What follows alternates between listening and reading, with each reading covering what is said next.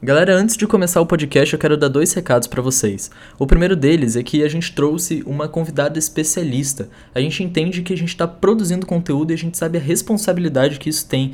Então, para a gente trazer uma informação mais real e mais fidedigna, a gente vai trazer, sempre que possível, especialistas da área que a gente está falando. E o segundo recado é que, devido à situação de pandemia, a gente inverteu a ordem de postagem dos nossos podcasts, dos nossos episódios. Por isso, algumas referências que a gente vai fazer durante o podcast a episódios passados talvez não façam muito sentido. Esse podcast aqui, falando sobre saúde mental durante a quarentena, ele pode ser muito importante para alguém que esteja nos ouvindo, então a gente priorizou a postagem desse podcast. É isso, espero que vocês gostem e fiquem com mais um episódio. meu nome é Júlia e o meu estilo de vida é considerado quarentena. E meu nome é Noah e eu gosto mais das séries do Discover Home and Health do que eu imaginei. Meu nome é Winston e minha cabeça tá sempre pensando 10 anos à frente. Oi, eu sou a Luísa e eu tô sempre planejando só meu dia seguinte. Meu nome é Thaís e pra psicologia tudo depende. então hoje estamos com a Thaís, nossa amiga e psicóloga clínica esportiva. Olá, Thaís. Olá. É, é a primeira convidada especialista, velho. Que responsabilidade, hein, Thaís? Opa, super especialista. Tô formada, deixa eu ver, quatro meses. Mas, ué, tá formada. Tem muita gente que tá.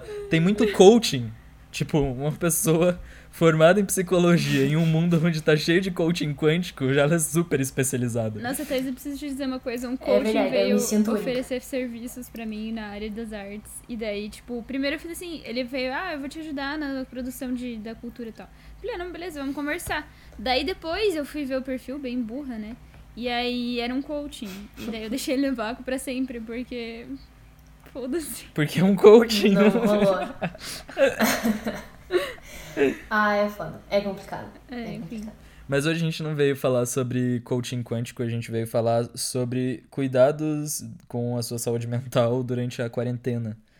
Estamos há quanto tempo de quarentena oficial? Quanto tempo aí, Winston? Aqui já são mais de dois meses, né, Júlia? Eu acho. Aqui estamos quase nos dois meses, acho que uma semana, é um mês e três semanas por aí. Uhum, uhum. Acho que sim. Mas para mim tá sendo de boa, por enquanto. Não tá. É, essa parte de trabalhar em casa, ficar em casa, isso pra gente nunca foi um problema. Então, o problema é mais assim. É, é contato com pessoas que a gente gosta, familiares, amigos e tal. Mas essa coisa de ficar em casa pra gente até agora não tá sendo problema, não. A gente foi sempre caseiro. É, sim, nesse sentido tá bom de se adaptar, né? É só ficar mais em casa. Mas tem mais gente que daí hum. tá sofrendo muito mais, né? Eu tenho uma amiga que tá acostumada de fazer todo fim de semana alguma coisa e aí trabalhar, depois do trabalho ela ainda vai num, num fitness center e depois aí, tipo, ela sempre tem o dia lotado. Agora, é, ela ainda tem como ir trabalhar, mas é, assim, todas as atividades com amigos e tudo caiu fora. Uhum.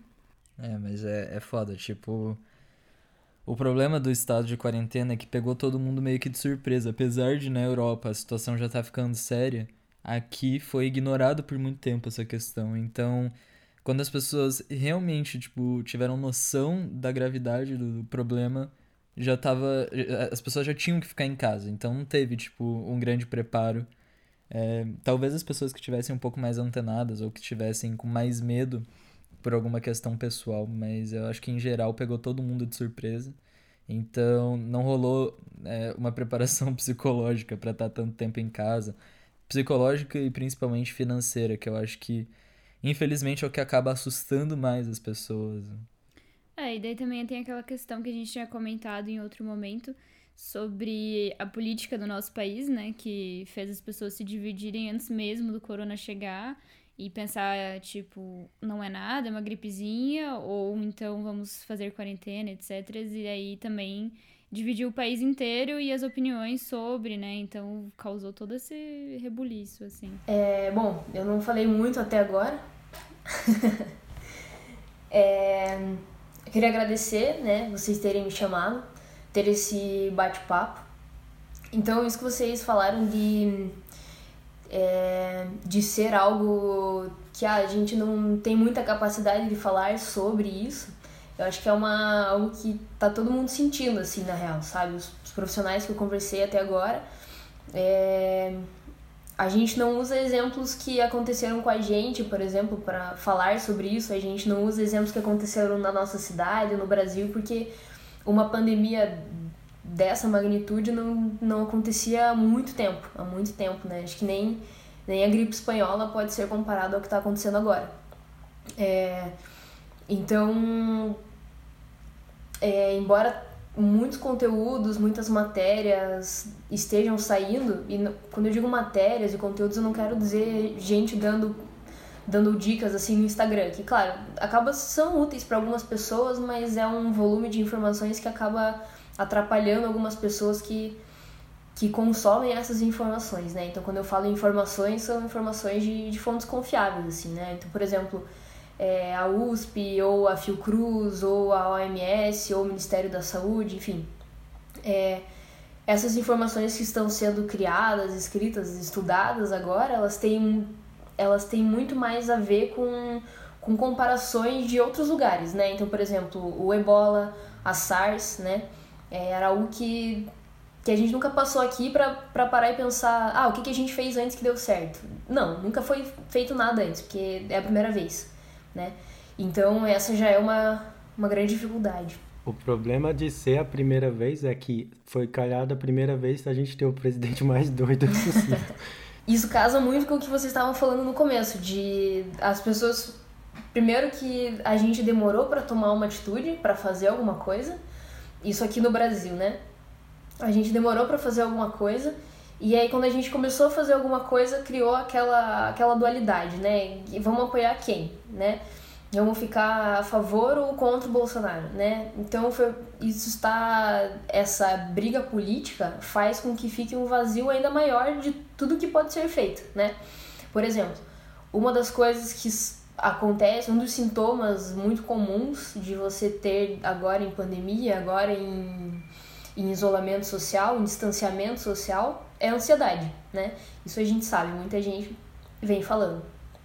E uma das coisas que diminuem a ansiedade é, é justamente o, o governo passar informações claras e objetivas. É o governo passar informações suficientes para tanto para a população que está ficando em casa como para os médicos, né? E é uma coisa que não está acontecendo a gente não sabe muito bem o que fazer, a gente não sabe que, que orientação a gente toma, a gente não sabe para onde olhar, e isso aumenta ainda mais a ansiedade. É, por exemplo, você vê muita gente ficando em casa e reclamando de pessoas que estão na rua. Isso aumenta a ansiedade, sabe? E aí, por que essas pessoas estão em casa? Porque elas estão seguindo uma orientação diferente. E isso aumenta ainda mais a ansiedade. Então é bem, bem complicado. Aqui temos também o problema de é, como a estratégia da nossa política deu certo, diminuiu bastante os casos, agora é, hoje foram registrados 25 casos só, depois de nossa, ter dado bom. merda.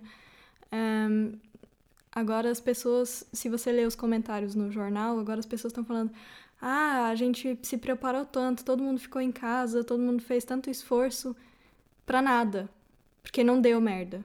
Mas não deu merda porque a gente fez as coisas. Aí sempre tem esse lado. Ou você tem culpando o político que ele não tá fazendo nada, ou você tá culpando o político que ele fez demais. Sim. Sim, é, a gente tá totalmente dividido né, nessas opiniões.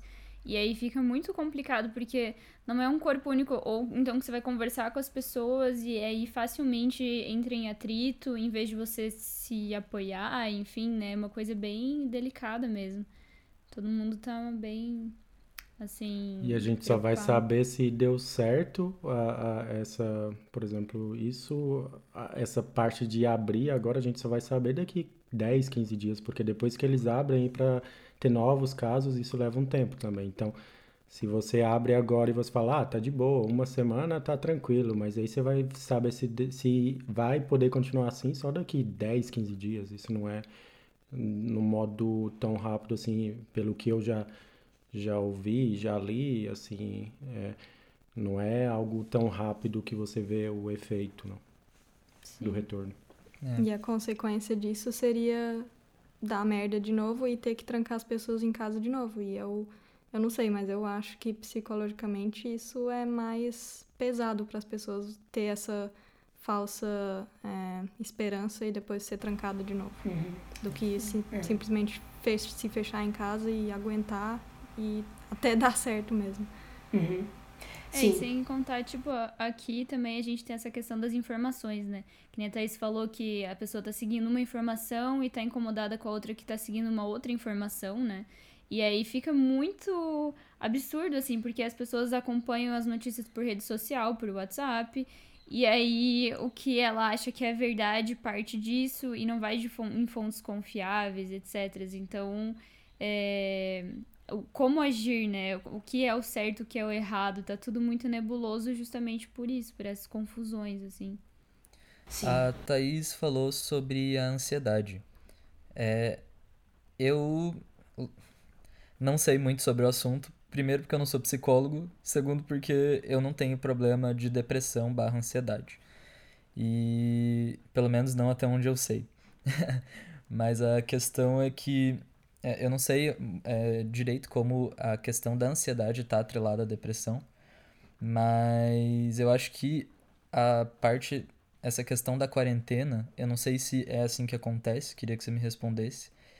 Se é- ela as pessoas elas começam a ter sintomas a partir desse regime dentro de casa que não é normal para ela. Tipo, pessoas elas podem des- desenvolver a, a depressão e começar a ter crises de ansiedade por conta da quarentena, ou você acha que a maioria dos casos vão ser pessoas que já têm esse problema, que já são diagnosticadas e aí potencializa elas, esta- elas estarem em casa? Então, a palavra mágica da, da psicologia é depende, né? Então, a questão da ansiedade, de como que a ansiedade aparece, né? Vamos começar por aqui. Ela depende de pessoa para pessoa, né? Então, por exemplo, se tem uma... Podem ter pessoas que elas...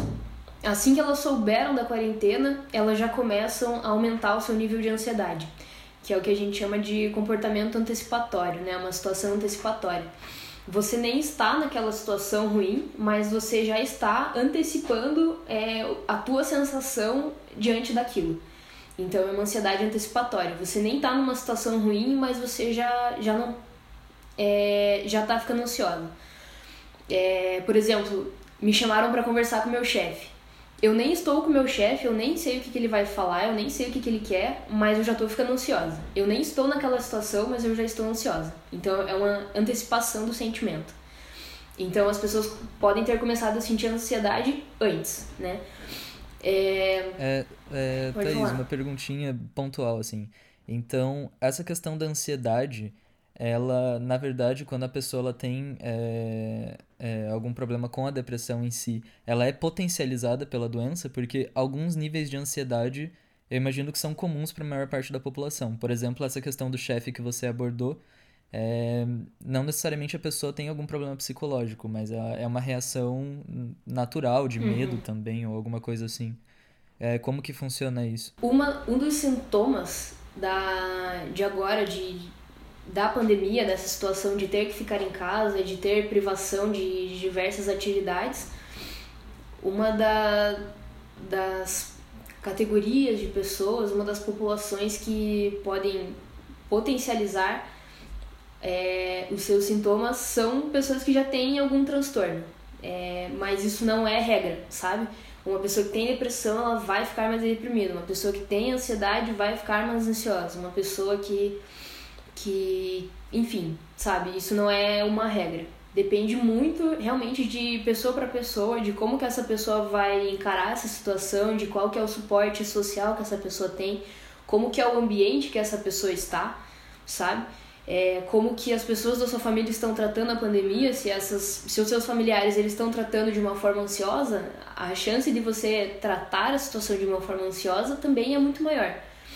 Se, as pessoas, se você tem um, um histórico de ansiedade, de depressão, a chance de você e você tem pessoas na sua casa que são muito ansiosas, que estão com medo o tempo todo, que estão lavando a mão o tempo inteiro, que estão sempre tomando banho, tudo que entra em casa tem que ser limpo, se elas estão tratando essa forma de essa situação de uma forma muito mais ansiosa e agitada, a chance de da pessoa entrar nesse nesse ritmo também é muito maior, sabe? Mas tudo depende, realmente depende.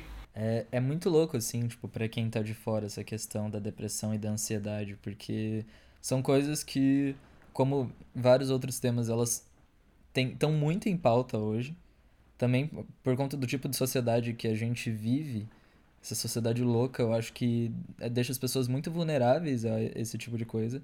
Mas para uma pessoa que está completamente fora, como eu, não entende direito quando começa uma coisa e termina outra, no caso da depressão, da ansiedade, ou se elas sempre caminham juntas, ou se, sei lá, uma pessoa que tem um tá mais vulnerável a outra, ou é, não sei como que funcionam essas coisas direito. Uhum. É, elas não caminham tão juntas assim, na verdade. É, eu vejo a ansiedade muito como um é um excesso de informação, é um excesso de energia e a depressão é a falta de energia, sabe? É uma tristeza muito grande, é uma falta de libido, é uma falta de vontade de fazer as coisas, é uma, é uma apatia com as coisas, sabe? É uma, é uma falta de gosto pelas coisas. E a ansiedade, é, por vezes, ela carrega alguns desses aspectos, mas ela tá muito mais ligada com, com a incerteza, sabe? Com. É, Bom, incerteza é justamente o que a gente está vivendo agora, né? A gente não sabe quando que a pandemia vai acabar. A gente não sabe o que a gente vai fazer daqui uma semana. A gente não sabe se vai poder ter emprego. A gente não sabe se vai poder comer, né? A gente sim, a gente vai poder comer amanhã, né? Mas muita gente não. Mas esse também é, é agora outro assunto. Mas a ansiedade ela tá muito mais ligada a, a, esse vazio, sabe? É você não conseguir nomear o que você está sentindo. E aí no lugar do vazio você coloca a ansiedade, entende? Ah, eu tô sentindo um aperto muito grande no meu peito, eu não sei o que que é. Isso é você não saber nomear, sabe? E, bom, nossa sociedade hoje ela não tem tanta facilidade assim em nomear sentimentos, né? A gente não é ensinado a isso. Eu, pelo menos, nunca tive nenhuma aula no colégio essa parte de ansiedade, isso é algo que eu tenho bem, bem forte, porque geralmente quando eu não tenho controle sobre algo que tá para acontecer, aí aquilo é, é, me traz uma insegurança e, consequentemente, me traz um sentimento bem ruim de sempre estar tá, é, a mil ali, pensando, ah, será que vai dar certo? Será que não vai certo? Isso é algo que sempre me afetou. Geralmente, por exemplo, alguma coisa que eu vou fazer, uma entrevista ou qualquer coisa, ou um cliente, alguma coisa assim que eu vou fazer que eu não sei como vai ser o resultado, isso é, me afeta bastante. Isso é, algo que às vezes afeta até o, o, desempenho do que você vai fazer naquela tarefa, porque aquilo te deixa muito, muito pilhado com o antes e você acaba não concentrando no, no, no que acontece na hora. Sim, exatamente. É você ficar prestando muita atenção no que vai acontecer depois ou no que você acabou de falar e você não tá no, no momento presente, né? E aí você falou algo que foi interessante, que a ansiedade ela também está muito ligada com o medo. E o medo existe o medo positivo e existe o medo que começa a ser negativo, né? O medo positivo, funcional, por exemplo, o medo funcional agora em pandemia é você passar é, álcool gel na mão, é você cuidar para não colocar muito a mão no rosto, é você limpar as coisas quando elas entram em casa, é você tentar não sair muito de casa, porque você está com medo de ser infectado, porque é, existe essa possibilidade. Mas existe também o medo que ele é contraproducente, né? Então, por exemplo, você ficar com muito medo de sair de casa e você não sai para nada. Você tá morrendo de fome, não tem que comer em casa, mas você tem muito medo de, de sair de casa, que você não sai. Esse é o medo contraproducente. Você tem tanto medo que você paralisa, né? Ele não é funcional. E então assim, o medo nessa situação de pandemia, ele é sim super importante, porque é isso que vai auxiliar a você ficar vivo, né? A humanidade continuar existindo. Mas por outro lado, ele não pode ser aquele medo paralisante, contraproducente, né, que a gente chama. Sim, é o instinto de sobrevivência. Isso. Né? É. Uhum. Exato. Só que aí algumas vezes ele acaba atrapalha na própria sobrevivência. Uhum. Exato, exatamente. Tem um programa que eu gosto muito. e... Oh, não! é, vou destruir um pouco a minha própria imagem aqui, mas eu adoro programas tipo do Discover Home and Health. A gente falou isso sobre, sobre isso no nosso episódio sobre filmes e séries. Se vocês não assistiram, tá disponível no Spotify e em outras plataformas. E no quiz. Então, assim, você fala bastante sobre isso. Cara, eu gosto, né? Eu vou fazer o quê? e. É, na verdade, eu acho que é um bom exemplo disso que a, a Thaís acabou de falar, porque é uma série onde fica em evidência as pessoas que têm. são os limpadores compulsivos, né? Então, é, é um exemplo muito claro de a, a pessoa ela tem um, um, uma mania por limpeza tão grande que ela acaba perdendo três horas da vida dela por dia limpando o ambiente que ela vive e, se não mais, é, é, lá mostram casos de pessoas que não conseguem ir num restaurante, que não conseguem ir num salão de beleza, fazer coisas do nosso dia a dia mesmo, porque tem medo de possíveis infecções, de germes, enfim. É, eu acho que é, é um exemplo bem cair bem certinho assim.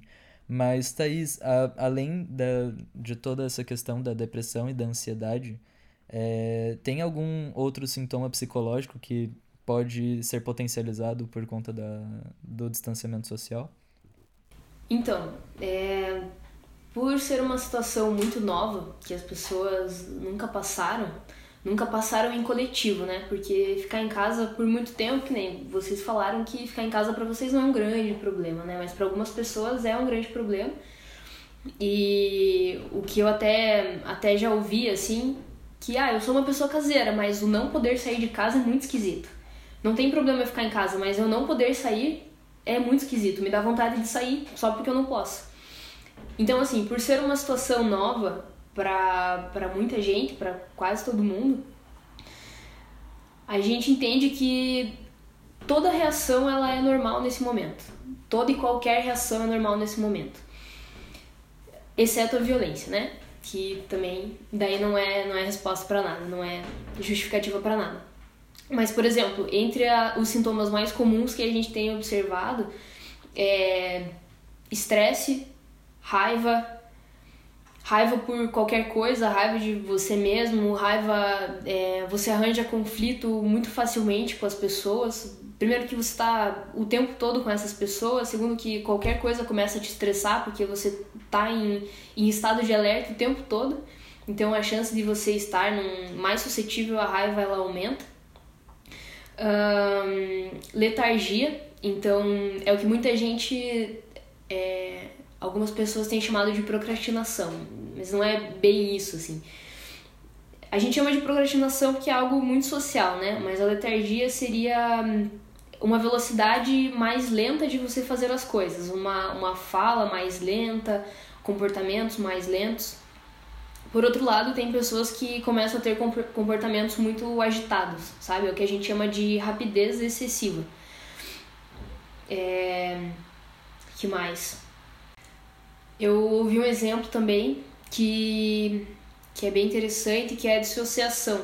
Tem algumas pessoas que não conseguem se imaginar nesse momento, sabe? Parece que é tudo uma fantasia, parece que, que isso não é real. Parece que se a pessoa chegar em Nova York agora, ela vai, vai ver que tá todo mundo lá, entendeu? Não tem ninguém em casa. Mas se você vai para Nova York, tá todo mundo em casa, sabe? Não tem aquela agitação normal. Você vai para Las Vegas também, mesma coisa. Se você vai pro centro aqui de Curitiba, chega a ser meio estranho, assim como as coisas estão. As pessoas estão saindo, né? Porque é Brasil, mas o movimento é bem menor.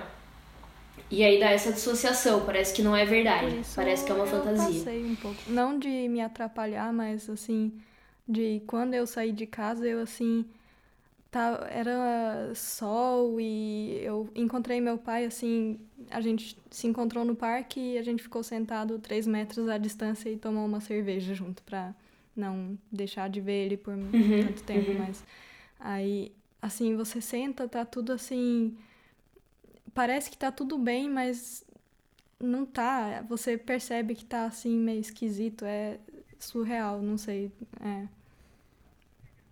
é, é muito esquisito. É Uhum. uma situação muito surreal mesmo, né? Sim, eu, Ninguém acreditaria se a gente contasse. Uhum. Eu mesma passei as três primeiras semanas da quarentena em quarentena, eu não saí de casa, porque eu podia não sair de casa, né? Eu não tinha que sair para trabalhar. E aí é, um dia antes de eu sair, eu tinha que trabalhar numa segunda-feira. Eu tinha que trabalhar porque eu tinha que bater ponto. É, eu saí de. Eu, um dia antes, eu olhei pra janela assim e pensei, cara, vai ser muito estranho eu sair de casa. Eu abri o portão e virar à esquerda e começar a andar para ir pro trabalho. Tipo, será que as coisas vão estar tá lá ainda, sabe?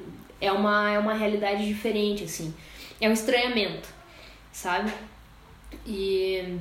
Enfim. Isso. É, todo mundo tá falando, não? Que não importa quando tudo abrir, nunca mais vai ser a mesma coisa, porque todo mundo vai ficar com aquele receio. Eu não vou mais.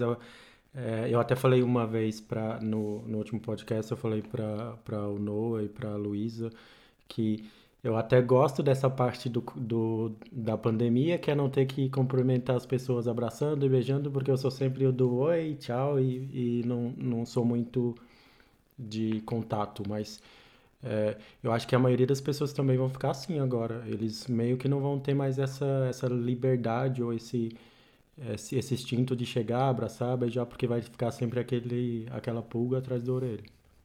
Eu me ferrei, porque eu adoro um beijinho nas pessoas e não, não vai rolar por um tempo.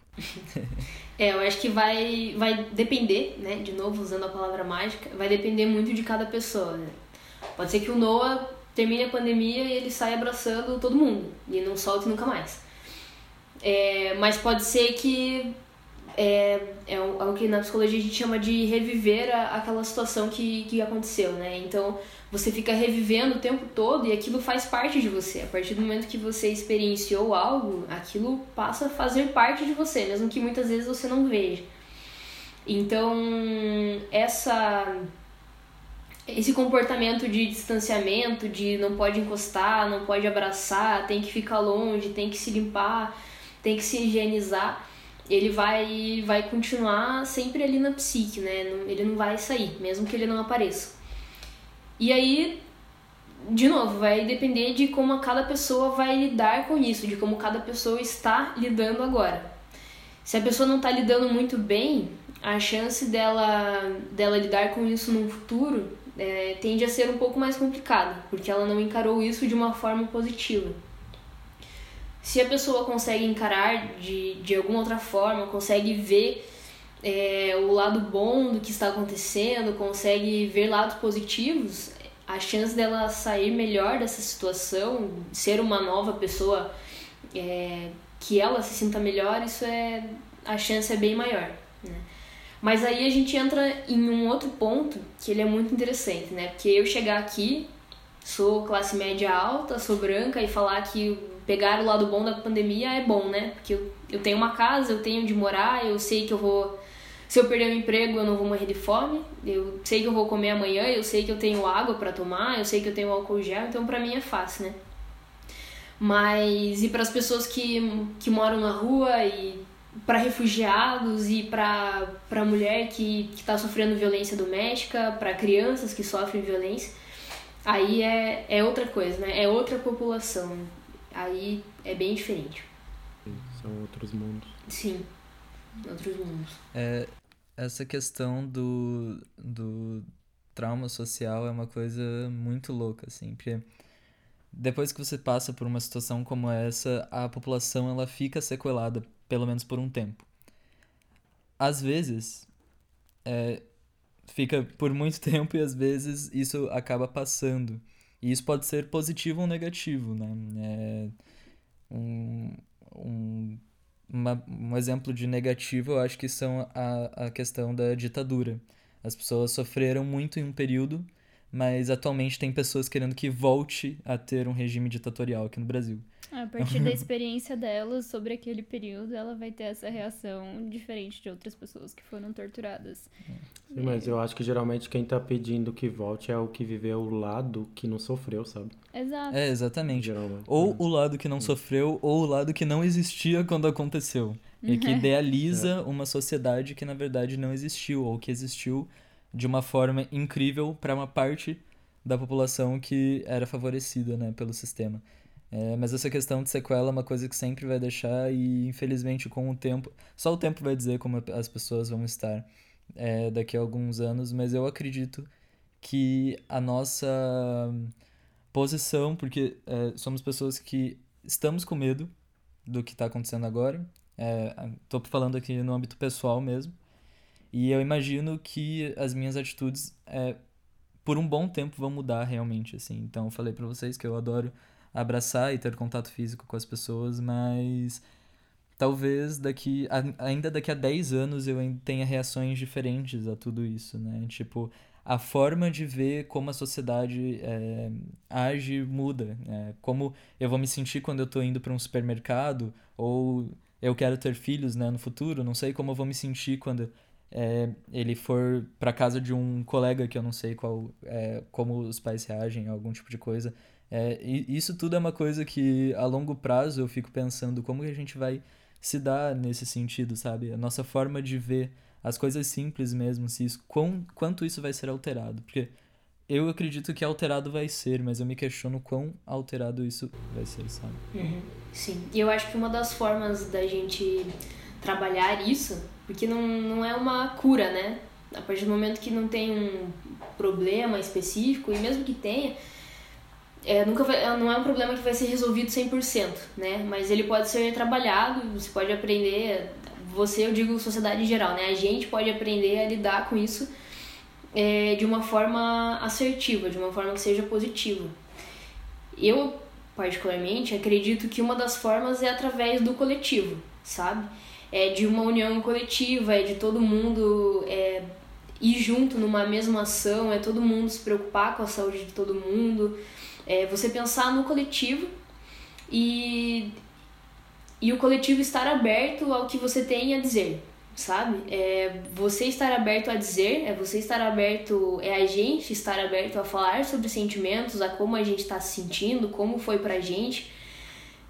E a sociedade também estar aberta a ouvir, sabe? É o acolhimento coletivo, de fato. Essa, infelizmente, acaba sendo a parte mais difícil, né? É, eu não falo enquanto sociedade, mas eu, eu me colocando em alguns grupos do qual eu faço parte, é, eu percebo que a parte mais difícil é sempre a gente ouvir aquela pessoa que não concorda com a gente em algum ponto. E a gente tá em, vivendo nesse mundo que tá tão dividido, é, no mundo em geral, eu imagino, porque não é só a questão do Bolsonaro aqui no Brasil, mas também dos movimentos neonazistas que estão aumentando ao redor do mundo é, essa parte de você ouvir o próximo é, acaba sendo sempre a parte mais difícil. Mas eu também acredito que em algum momento isso vai melhorar. Eu acho que é, a sociedade ela não é uma linha reta, não é uma constante. Eu acho que a gente tem momentos de pico, assim, como a gente teve é, no, ano, no ano retrasado, 2018. Mas eu acho que a tendência é a gente viver sempre essa estabilidade que em alguns momentos vai ser muito dura, mas em outros vai ser mais maleável, mais suscetível ao diálogo. É, talvez esse seja um dos momentos da gente repensar quem a gente tem por perto, né? Se as eleições já não foram um momento da gente repensar isso, talvez seja esse o momento de você pensar que pessoas eu quero, quero ter no meu Instagram, que pessoas eu não quero ter no meu Facebook que pessoas eu quero ligar para fazer uma videochamada, que pessoas que não me fazem bem, né? E aí não só nesse sentido político, num sentido geral, assim, que pessoas que fazem com que eu fique mais ansiosa durante a quarentena. Ah, são pessoas que que estão postando que estão fazendo exercício o tempo todo, exercício físico. Porque daí eu vejo que elas estão produtivas e eu não. consome também, né? Exatamente. É. Que conteúdos eu quero consumir? que conteúdos eu quero que, que façam parte de mim e que conteúdos eu dispenso. Porque agora não. Porque simplesmente agora não. Isso é um problema em geral, né? Essa coisa de Instagram e Facebook e tudo, é, de todo mundo sempre ver só a melhor parte da vida do outro. Porque quem vai postar um dia ruim dele no uhum. Instagram? Você não coloca, você coloca o que está sendo legal. Hum. Aí você vendo essas pessoas, você acha que a vida deles é uma maravilha e a sua não é. Sim, e Eu é acho um que pontos. parte redes sociais, redes, redes sociais nessa fase assim que você só tá em casa, que você porque muita gente vai usar essa parte da rede social para mostrar a casa boa, a comida boa, O jardim. É, o jardim bonito, a minha, a minha vista, o que eu tenho, a minha TV, o meu, minhas posses. E aí, a maioria, isso é um privilégio para uma parcela bem pequena. E a maioria tá ali no Insta, Instagram já fudido da vida, porque não tem trabalho mais, não tem, não tem ah, talvez nem o que comer no outro dia, não sabe o que vai fazer, e, e aí ela continua consumindo aquele tipo de conteúdo que afunda ela ainda mais, né? A autoestima e tudo isso. Sim, para algumas é pessoas é bom. Sim, acontece. Pode falar. É, e é uma coisa que acontece, tipo, há muito tempo, né? Essa questão das redes sociais, assim, de padrão de beleza e tudo mais. Mas, assim, logo no início da pandemia já começou aquilo, tipo, 50 filmes para você ver online, 50 cursos online, exercícios, etc. Porque daí teve toda essa coisa de, ah, então agora a gente vai ficar em casa, você não vai trabalhar, então você tem que ser produtivo de outra maneira, né? Todo esse culto ao trabalho, assim, e, enfim, a produtividade. E aí também foi bem louco esse, esse momento. E aí agora a gente já tem, tipo, é, essa réplica de tipo, não, você não precisa fazer tudo isso, você pode dar esse tempo para você, para sua sanidade mental, você pode ver séries que você gosta sem aprender alguma coisa, sabe? Tipo, então também a gente tem esses, esses períodos. E eu lembro de ver tudo isso e também me sentir culpada, tipo, nossa, eu não tô estudando, eu preciso ler, eu preciso não sei o que e tal, sabe? E daí depois que eu fui entendendo o meu ritmo durante esse período para é, o que, que eu vou produzir, o que, que vai ser saudável para mim e assim por diante. Coincidentemente, essa é uma sensação que você tem muito enquanto você está na universidade, né? Por exemplo, quando você está estudando muito para provas e tal, e aí você entra em férias, e aí você fica com na primeira semana com aquele peso na consciência de parecer que você tinha que estar tá estudando e você tá focando no seu lazer, naquele momento que tipo tem que existir também, sabe? É, é, e aí a gente já entra numa outra questão que é o nosso sistema capitalista de produção, mas enfim. Sim, é, diz muito sobre a nossa cultura, né? É modernidade líquida. É tudo pra já, é tudo pra ontem. Como assim você tá ficando em casa e não tá sendo produtivo? É, como assim você quer o feriado do Dia dos Trabalhadores? Você só tá ficando em casa? Você tem que trabalhar, uhum. tem que uhum. bater ponto igual. Uma coisa que tá na moda agora, que até eu entrei nessa, nessa onda, mas eu depois falei, cara, o que, que eu tô fazendo? É, era a moda de você acordar às 5 da manhã. Aí, tipo. 5 é, da manhã? É. Lembra que eu não tentei fazer? Às 5 da manhã. Aí Quando você veio aqui você pro Brasil tentar... a última vez, você tava nessa pira. Pois é. Você tentar é. Faz, dormir o menos, menos possível para você. É, porque na lógica era 5 da manhã você acorda, de manhã é a hora que você está mais produtivo, e, e, isso eu depois fui ver que isso depende de cada pessoa, isso não, não depende do organismo e tudo.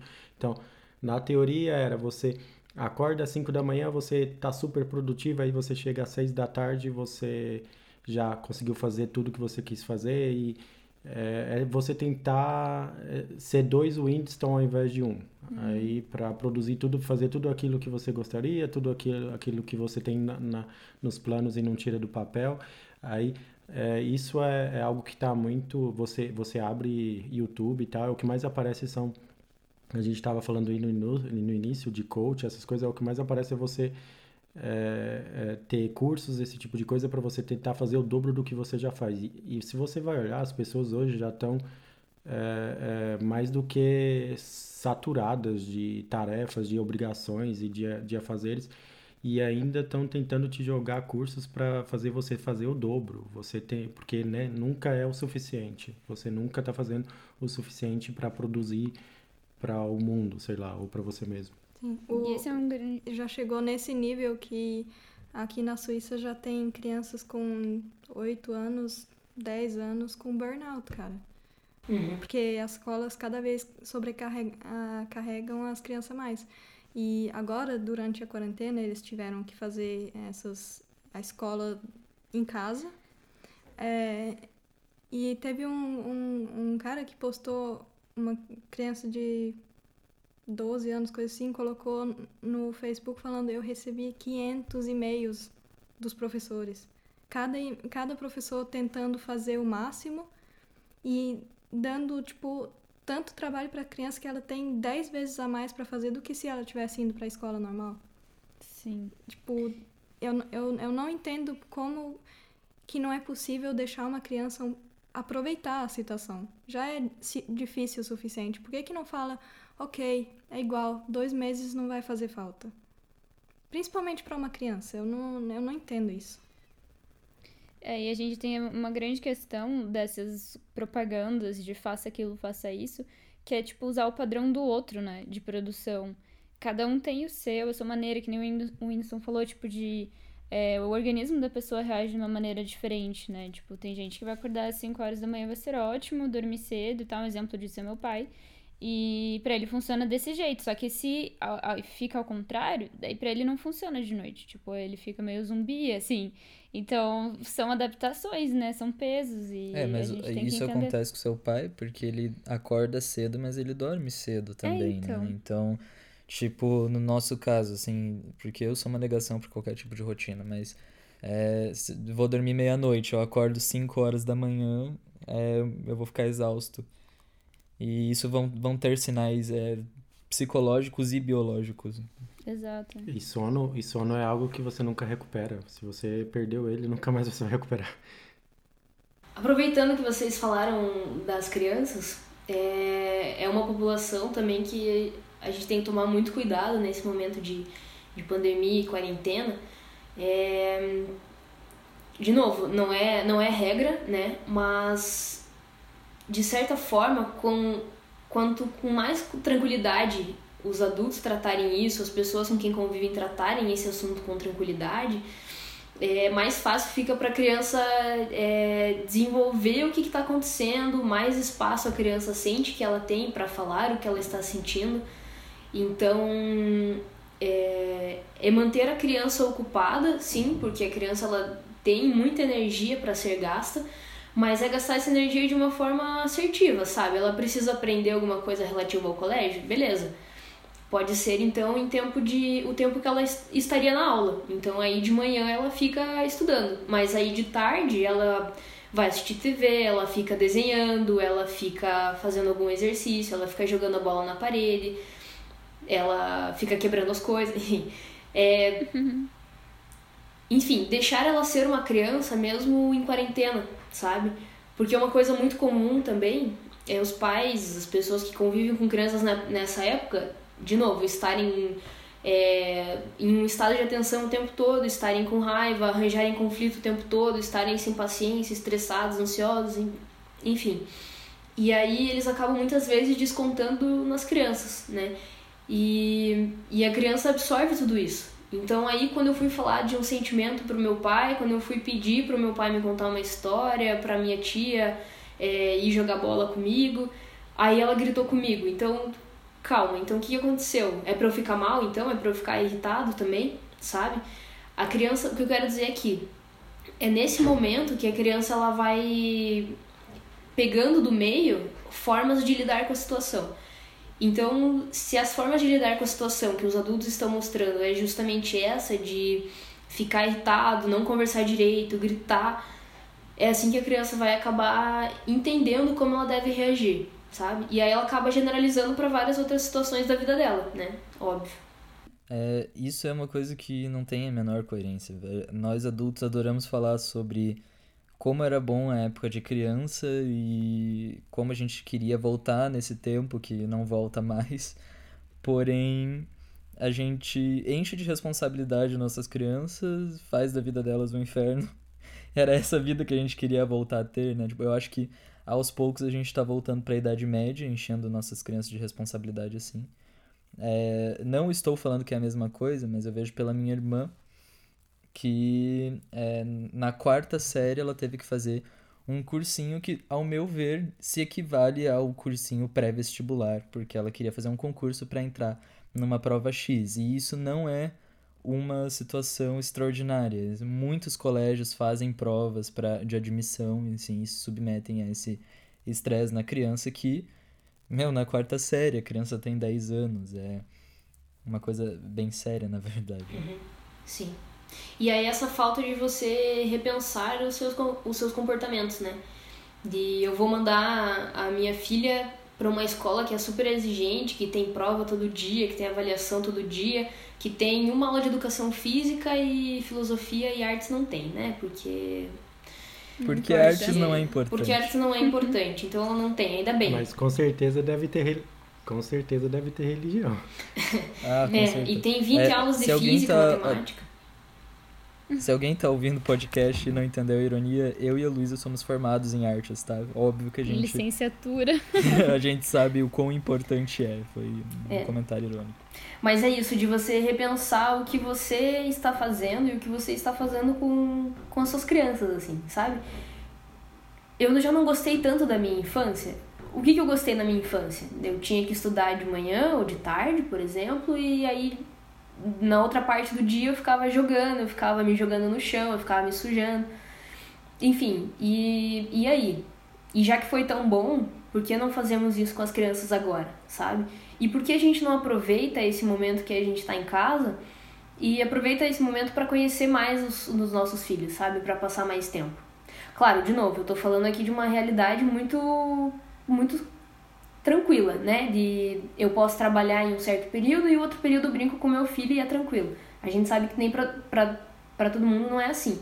Mas e quando que é possível isso, sabe? A gente consegue se organizar para que isso seja possível? A gente consegue estabelecer uma rotina para que eu possa conhecer melhor, melhor o meu filho? Para que o meu filho me conheça melhor? É, esse é um ponto muito importante, né? A criança conhecer os pais dela. E isso é muito difícil com a ausência. A questão é a prioridade também, não? Porque para muita gente, às vezes, ah, eu passei, eu trabalhei o dia inteiro, agora é, eu chego em casa, eu vou ver a minha novela, eu vou fazer isso, aquilo, e, e meio que abandona, não, o filho também. Aí, é, é, agora tudo bem, pode ser até uma oportunidade, é como a gente falou, a, gente é meio que privilegiado, mas certas pessoas agora têm uma grande oportunidade de conviver com o filho 24 horas.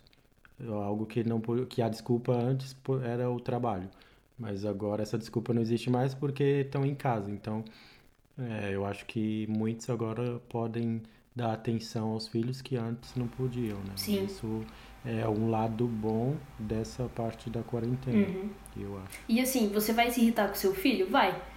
E que bom, porque vocês são diferentes, né? Criança é uma, ela tem um tipo de pensamento, um tipo de ação e você tem outro. É natural que você que você se estresse, é natural que ela se estresse também. Mas e aí, como que eu vou ensinar o meu filho a lidar com essas situações de estresse? É, tem uma coisa que foge um pouco, mas é, a gente falou muito sobre essa questão de privilégio, que somos privilegiados. É, eu concordo 100%. A gente, nós somos muito privilegiados. E a gente percebe isso com pequenas coisas, por exemplo, com as nossas ambições, né? É, o Winston é um pouco assim também, mas eu percebo que eu sou.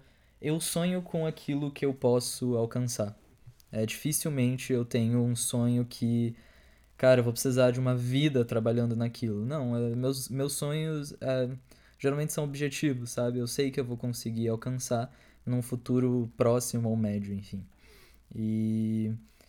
é, então eu concordo muito com vocês nesse sentido de que somos privilegiados. Você está fazendo o contrário do que os coaches mandam. Você tem que sonhar muito mais do que você pode. Vocês já estão sonhando muito pouco, o que sou eu, né? Porque eu, é, eu tento viver o máximo no momento, eu tento é, ver a felicidade em cada dia e o que, que cada dia tem de bom, porque no fim você nunca sabe se vai chegar lá. Daqui a tô- 30 Exatamente. anos você não tem certeza se você não morreu num acidente gente- de carro ou qualquer coisa. A gente aqui é a, a, a, balança, como se fala. É, ele sonha um pouquinho pra mim e eu mantenho ele no chão. É, eu tô sempre pensando há 10 anos no futuro e a Júlia tá sempre pensando no, no hoje ou amanhã. É, e daí outro é tipo assim, daqui tantos anos, quando a gente comprar tal coisa, quando a gente tiver aquilo, a gente tiver gua- guardado tanto dinheiro, eu tô tipo assim, meu Deus, eu preciso arranjar aluno agora, hoje, tipo, pro amanhã, sabe? Não pra daqui tantos anos. Sim, mas eu tô falando dos meus sonhos, amor, meus objetivos. O meu, sonho não é trocar a porta da garagem. Isso é uma coisa que a gente vai fazer daqui a um Sim, tempo. mas é- esse, esse tipo de pensamento, tipo, aparece nas pequenas coisas, como, como isso, tipo, já que a gente tá fazendo a casa junto, tipo, fica bem claro como a gente pensa diferente algumas coisas, tá ligado? Mas, enfim, a gente se equilibra a partir disso, né? É, então, o ponto que eu queria chegar, que eu abri essa discussão do privilégio, é que eu tô tentando desconstruir um pouco na minha cabeça que é, somos privilegiados, assim. Porque eu acho que a vida que eu levo, é, ela, nós não somos ricos, estamos bem longe disso. Mas não estar em estado de miséria, eu acho que não devia ser visto como um privilégio. Eu acho que isso a gente tem que tomar um pouco de cuidado para isso não virar exceção, quando na verdade tinha que ser a regra, sabe? Nenhuma pessoa tinha que passar fome, nenhuma pessoa tinha que trabalhar 12 horas por dia e não ter final de semana. Enfim. É, é Mas só... quando eu falo que a gente é quando eu falo que a gente é privilegiado, eu digo comparando com o Brasil, porque aqui na, na, na Europa a gente é a pessoa normal. Então, é, aqui todas as pessoas vão ter o mínimo direito, o mínimo dos direitos, né? Agora, para o Brasil a gente é privilegiado porque a gente não tem que preocupar com muita coisa que para certas pessoas aí estão preocupando o que vão comer na parte da tarde e sem saber, né? Agora. É, e na verdade a gente usa essa palavra privilegiado porque enquanto a maioria tá nessa situação muito abaixo, né? Então a gente é os poucos que tem essa condição de vida boa, assim, que você não passa necessidade, né? Sim, e não é porque a gente tá também é, privilegiado e nessa zona de privilégio que a gente também não pode querer mais, porque de certa forma a gente merece mais. É, o nosso salário muitas vezes não é justo, as condições de vida que a gente tem não é justa, a gente trabalha o ano inteiro e alguém que quer fazer uma, uma viagem de férias não pode fazer. E aí, será que essa pessoa merecia uma viagem de férias ou não? Provavelmente ela merecia, porque ela trabalhou o ano inteiro, sabe? Então, mesmo estando no, né, nesse privilégio, entre aspas, é, é continuar lutando por direitos, é continuar lutando por, por mais direitos que a gente sabe que a gente tem, que a gente merece.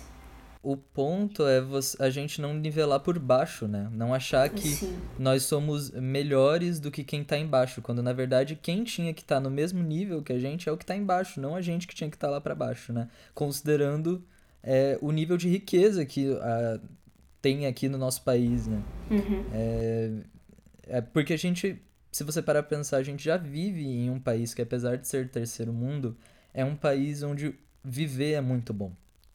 É, lógico, eu acho que cada país prioriza uma coisa e isso vai.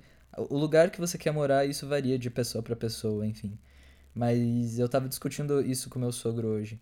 É, para mim é fundamental a gente viver num país onde o ensino ele é gratuito do começo ao fim da sua vida, em todos os níveis de escolaridade. Para mim é fundamental a gente viver num país onde todo mundo tem plano de saúde. Você nasceu, você tem o SUS.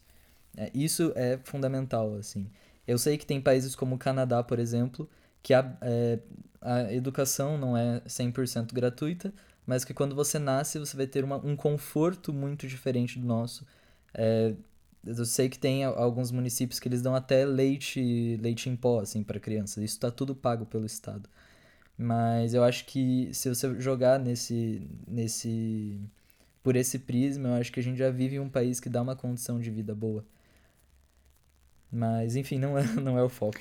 É, só para fechar e voltar para nossa pauta, ainda sobre essa questão do privilégio, apesar de, tipo, as pessoas sofrerem maneiras, de maneiras diferentes, em graus diferentes, é, estar nesse, nesse ponto não impede de você sofrer mentalmente com o que está acontecendo, né? Inclusive, a gente vê muita gente em condições financeiras excelentes é, sofrendo muito mais, enfim, até porque não tem um objetivo claro e assim por diante, né? Então, também, é, voltando para a pauta da psicologia, assim, é, todo mundo é atingido por isso, né?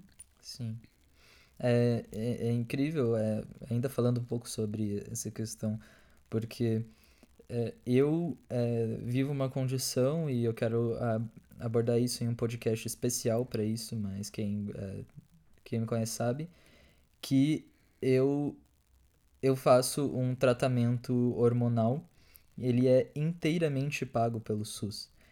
E eu nunca gastei é, um, nunca tive que fazer um exame de sangue por conta. E além disso, para esse tratamento que eu faço, né, essa, essa reposição hormonal que eu faço, é, desde sempre eu tive a possibilidade de ter um psicólogo à minha disposição. Tudo bancado pelo SUS. É, eu acabei não é, fazendo a, essa parte da psicoterapia pelo SUS, porque eu já faço psicoterapia é, à parte, né, com outro profissional que eu já fazia antes de fazer essa reposição hormonal. Então, para mim, valia mais eu já estar com um profissional que eu já conhecia, que, enfim, já sabia, já estava comigo há dois anos na época.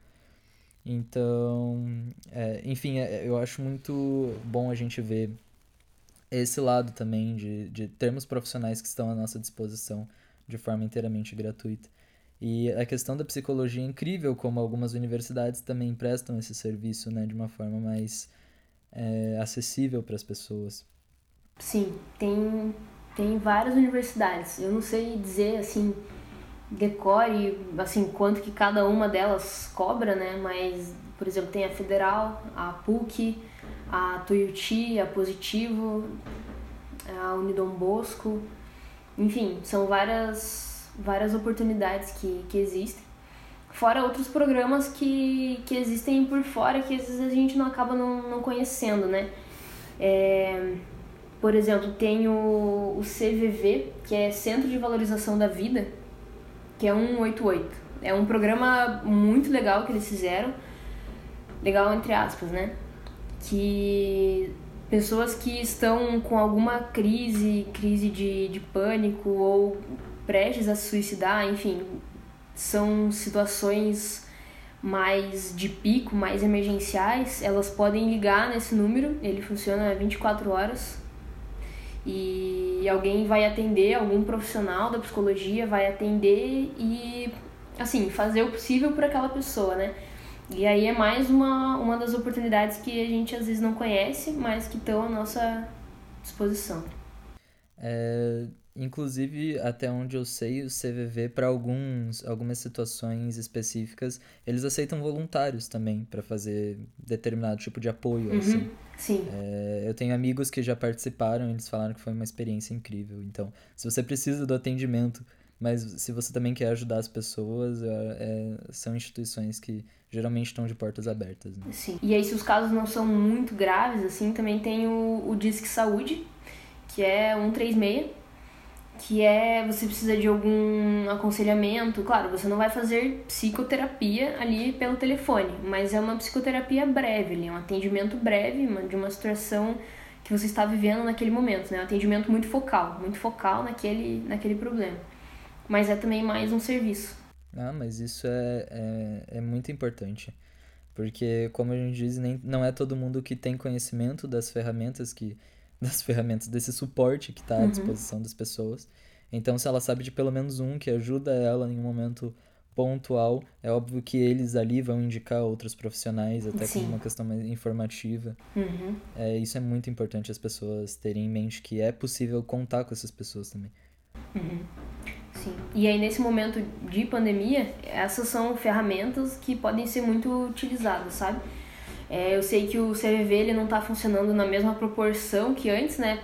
Porque não dá para manter muita gente junto ali atendendo a ligação, então é, tem menos gente, mas continua funcionando, né? E, e aí o que está sendo visto hoje, por exemplo, são mais questões de psicoeducação, ou seja, de forma muito breve, o que eles fazem é educar você a identificar sentimentos, a nomear sentimentos e formas breves, né, de você lidar com aquilo. Então, nesse momento de pandemia, de, de isolamento, ele é bem útil também. Tudo acaba influenciando, né? É, ah, eu tenho medo dos sintomas que podem vir depois, eu tenho medo de me contaminar, eu tenho medo de perder alguém próximo, eu tenho medo de eu mesmo estar com o vírus, não saber e contaminar alguém. É, eu tenho medo de o que, que vai ser depois. E aí a gente volta de novo para ansiedade, para aquele vazio, né? Eu não sei o que, que, vai acontecer, eu não sei quando que eu vou poder sair de casa, eu não sei quais dos meus amigos, quem da minha rede social vai vai estar tá vivo, vai sobreviver. E aí tudo isso ajuda é, ao suicídio, né? Claro, não é nada concreto, né? Não é um checklist de tudo isso aconteceu e a pessoa se suicida, né? Tudo, novamente, depende mas é, é algo que a gente tem que prestar mais atenção, sabe? Além de nós prestarmos mais atenção em nós mesmos, é a gente prestar atenção nas pessoas que estão convivendo com a gente. Então, conversar com aquelas pessoas sobre o que você está sentindo, sobre como você está, como está sendo a quarentena para você, você falar sobre isso, mas você também perguntar para a pessoa é, o que ela está sentindo, como está sendo para ela. Uma das coisas que, que tem sido complicado, aqui em Curitiba acho que nem tanto, mas no Brasil de forma geral, a cultura de você demonstrar afeto é com um abraço, é com um beijo, é ficando perto, é encostando, é com um toque. É...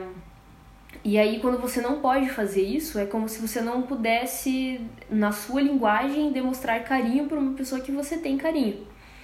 E, e aí, esse é mais um distanciamento que a gente acaba sofrendo.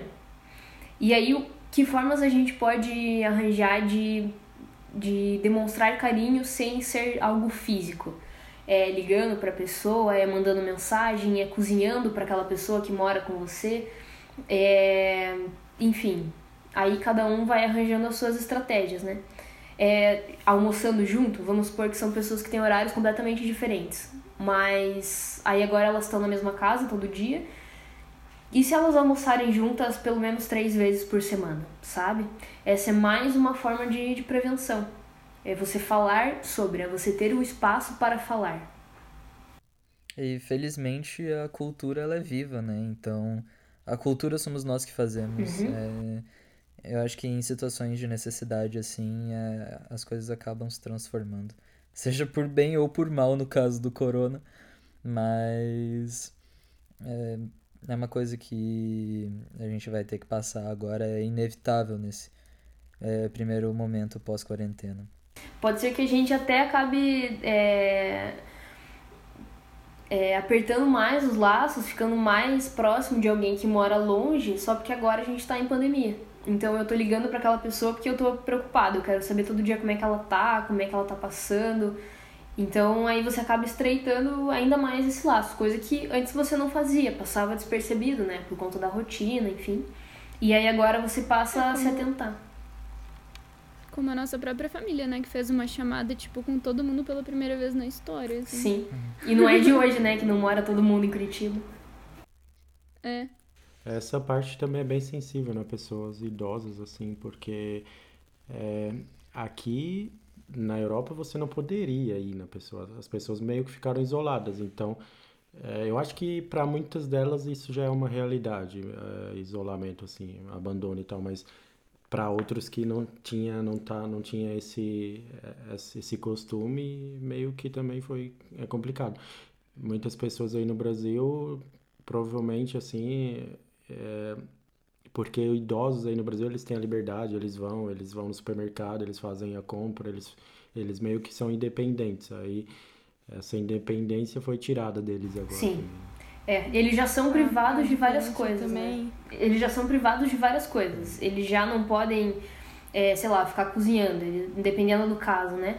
Eles não podem lavar roupa, eles não podem subir no banco para guardar uma caixa. Então eles já são privados de várias coisas. E aí agora a gente priva eles ainda mais, sabe? não pode sair de casa. E a questão da paranoia também. A paranoia você, porque a gente sabe pelo pai da Júlia, ele não tá, ele já não é idoso, ele tem 60, mas ele já tá ali numa zona que não tem que brincar, né? Não pode ah, é, é meio que dar bobeira.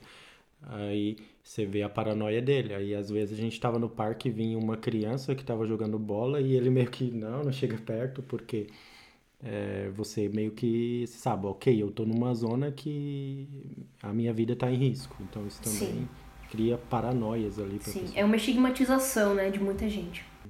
Uma coisa que é uma diferença bem grande aqui entre o Brasil e a Suíça é que no Brasil é comum você morar com os seus pais e, tipo, várias gerações morar na mesma casa. Então, o, essa distância talvez não seja nem tão difícil porque você tem as pessoas mais importantes por perto.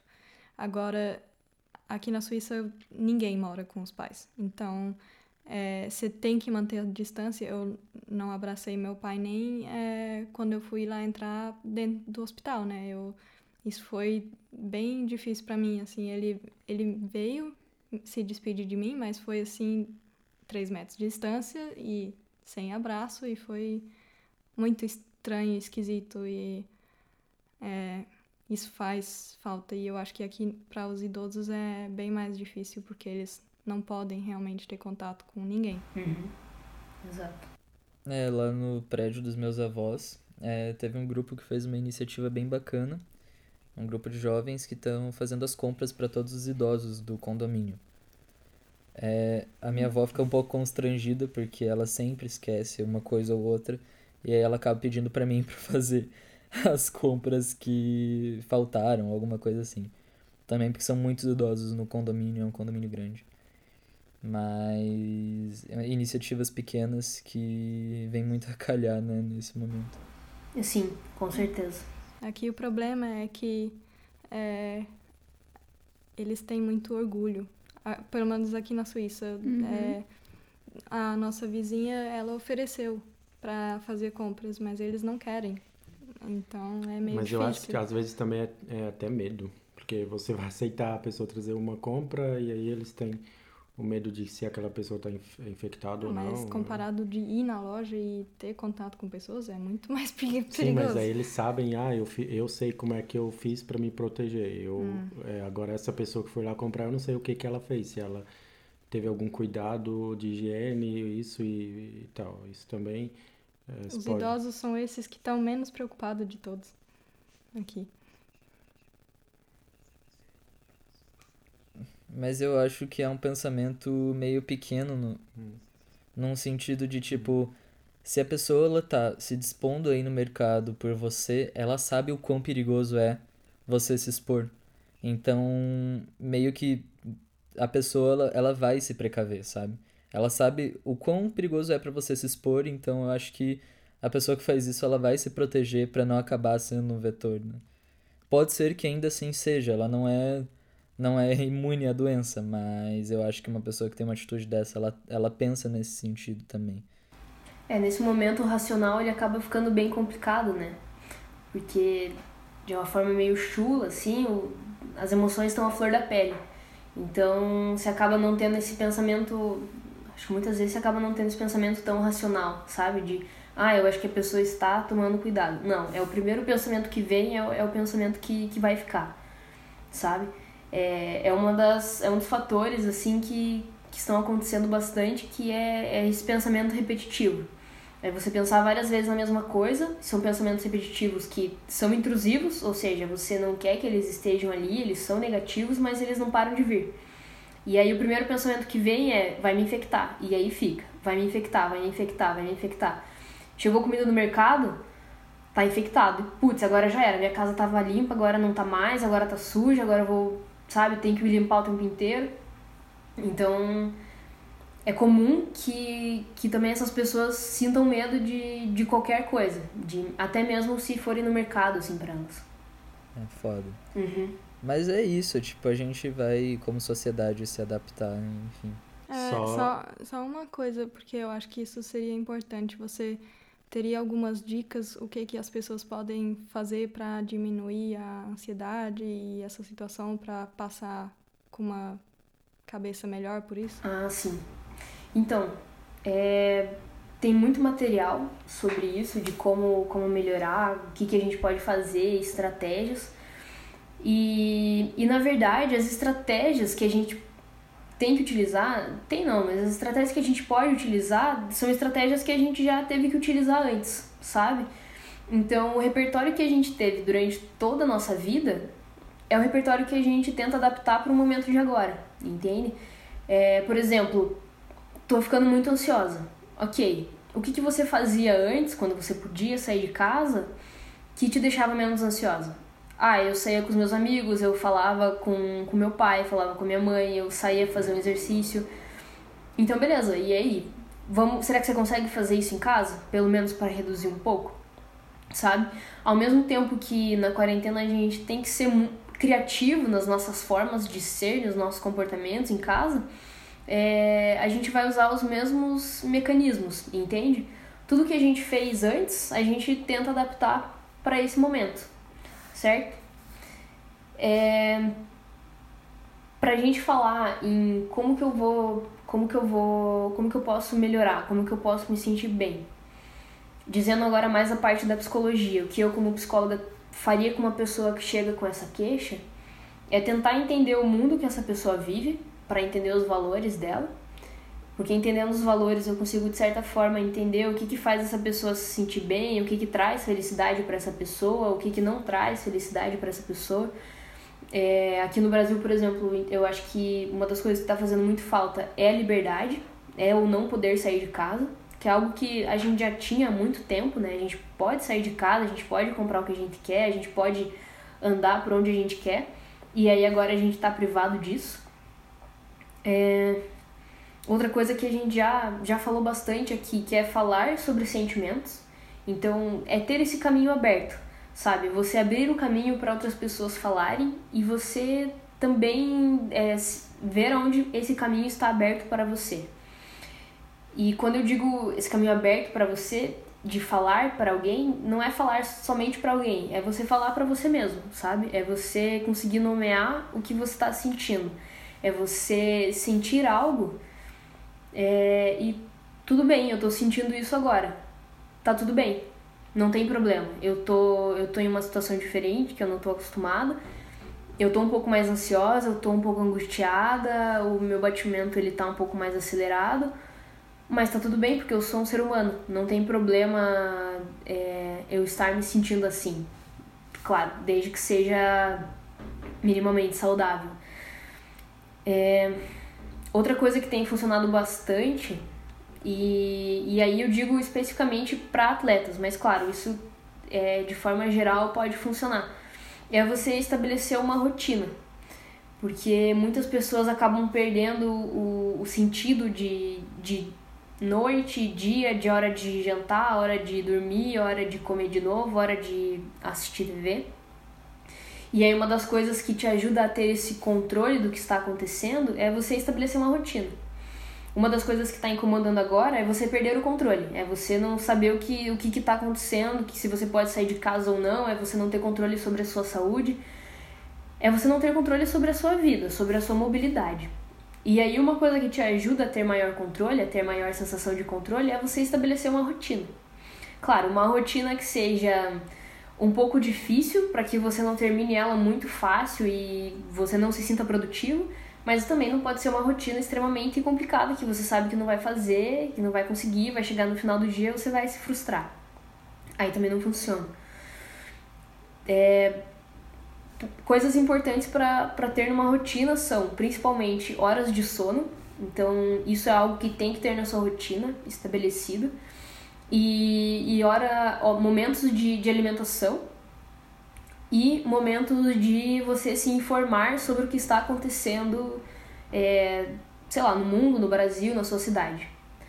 O recomendado, claro, aqui são números, né? E a psicologia ela não gosta de trabalhar muito com números, mas é uma recomendação. Tem gente que está ficando informado o tempo inteiro, está buscando informação o tempo inteiro, enfim, está sendo consumido por informações. Não está consumindo informações, está sendo consumido por elas. E aí uma coisa que ajuda é você estabelecer esse tempo de, de vou ver, agora vou ver notícias.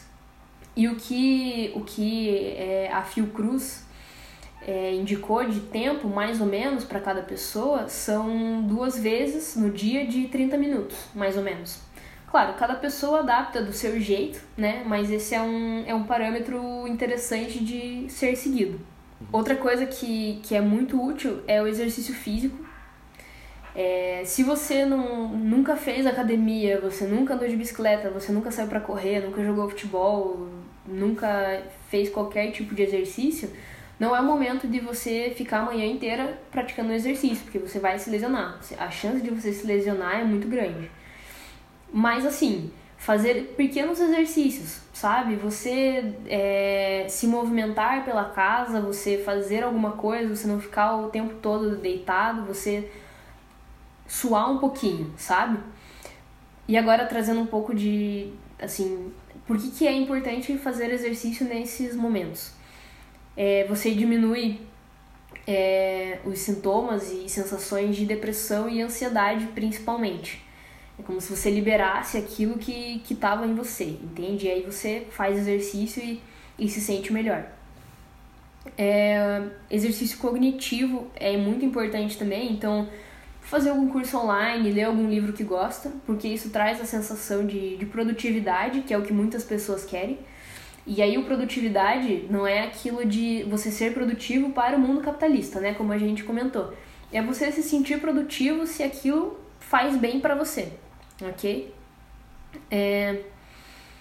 Exercício de relaxamento também é super importante. Então, técnicas de respiração, meditação, se você gosta de meditar, técnicas de, de, de mindfulness, que são super importantes também. É, por quê? O relaxamento, ele te ajuda a você dar, dar espaço para o seu corpo falar com você, no sentido de, Thaís, você tá vendo como a sua respiração tá, tá acelerada? Então, dá uma relaxada, respira mais devagar. E quando você faz isso, quando você dá esse tempo para o seu corpo, é, você tem maior facilidade de vir pro, pro momento presente, sabe? Então não fica naquela coisa de tá todo mundo morrendo, tá tudo ruim, o mundo vai acabar e agora já era, não tem mais volta, eu vou morrer, eu vou sentir dor, todo mundo que eu amo vai morrer. Enfim, são momentos, são pensamentos válidos, claro, mas eles precisam ser, ser trabalhados, certo? É, e aí quando você faz esse, esses exercícios de relaxamento, você se volta mais para o momento presente. E aí assim, é, tem alguns exercícios de relaxamento que você pode fazer em casa. É, vou dar aqui um, uma referência que eu considero muito boa, é do professor Gilberto Gettner. Ele faz alguns vídeos no YouTube, ele é psicólogo e karateca. E, e ele é muito, ele é muito bom, de verdade. Então, se você tem interesse em fazer essas técnicas de, de relaxamento, de respiração, principalmente, dá uma procurada nele, que tem vídeos dele no YouTube ensinando, ele explica, é, é incrível, é muito bom. Se para você for bom, tente. Acho que é uma boa. É... Outro ponto que pode, pode melhorar nesse momento é você se planejar com relação a, a suprimentos. Então, e esse se planejar com suprimentos não é você sair e comprar um monte de papel higiênico. É você comprar o que você precisa. É você se planejar realmente de, ah, eu vou no mercado uma vez por semana ou uma vez a cada duas semanas. O que, que eu vou precisar? Porque eu tenho que comprar coisas que, que eu precise, mas eu tenho que deixar coisas suficientes que outras pessoas também precisam comprar. Elas também precisam de suprimentos. E aí é o momento de eu pensar no coletivo.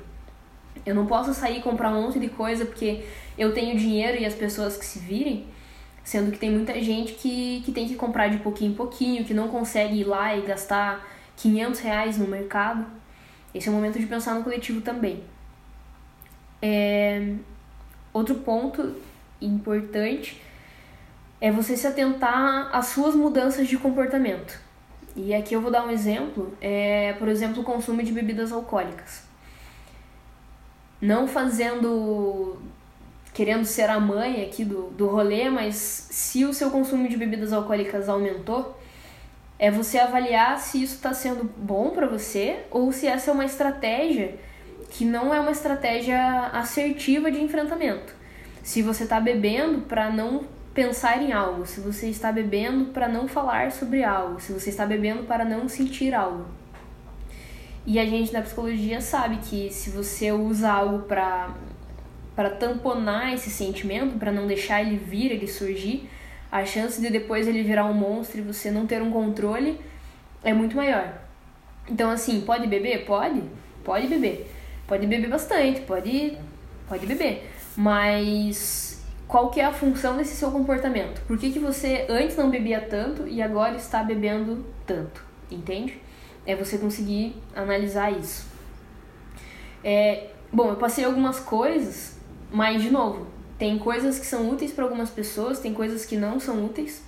Então, eu dei aqui algumas, algumas ideias de, de coisas que eu tenho visto que têm funcionado, de coisas que eu li que funcionam, que, artigos, instituições é, que tem um nome, né? Por exemplo, o que eu falei aqui, ele está muito embasado em, em, em, notas da Fiocruz, do, do Conselho Federal de Psicologia e, e da USP principalmente.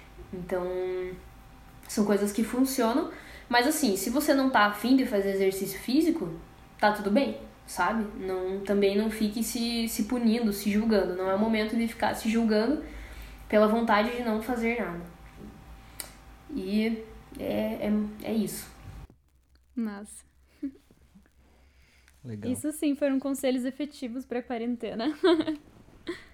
Eu quero deixar uma, uma dica assim de alguns materiais que, que não são só para quem é da, da área da psicologia, nem da área de, de profissionais de saúde, mas a, tem um, uma página no Insta que chama CPEDs Fiocruz.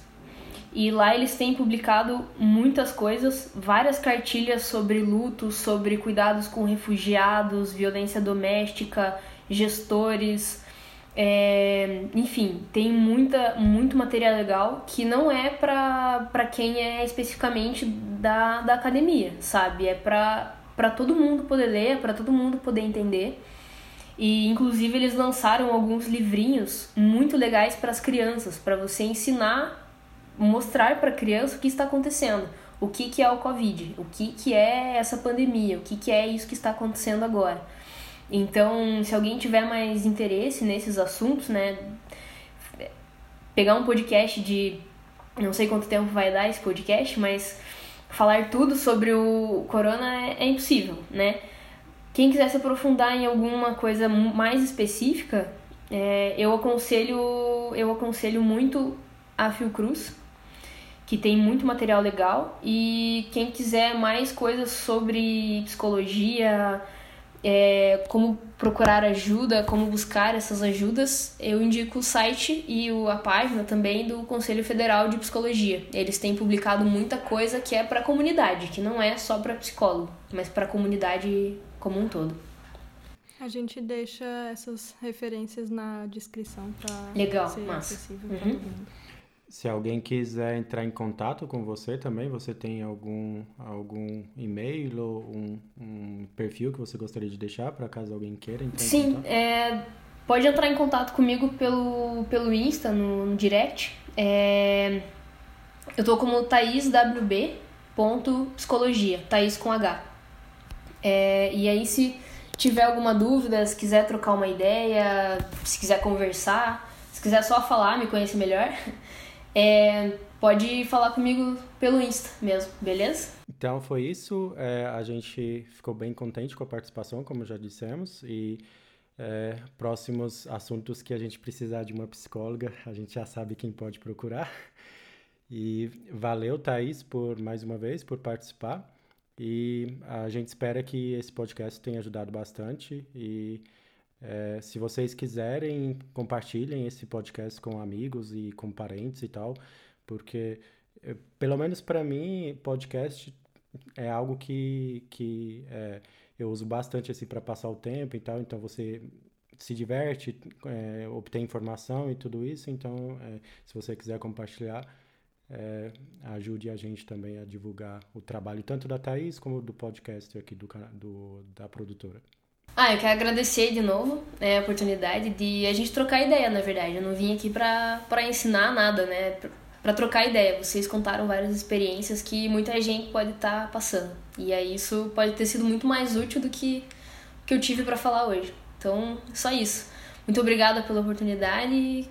Enfim, tô aí, né? Qualquer coisa que quiserem, se quiserem fazer mais vezes, se quiserem conversar mais sobre isso, tô aqui. É isso. Queremos. Valeu por ouvir e até a próxima.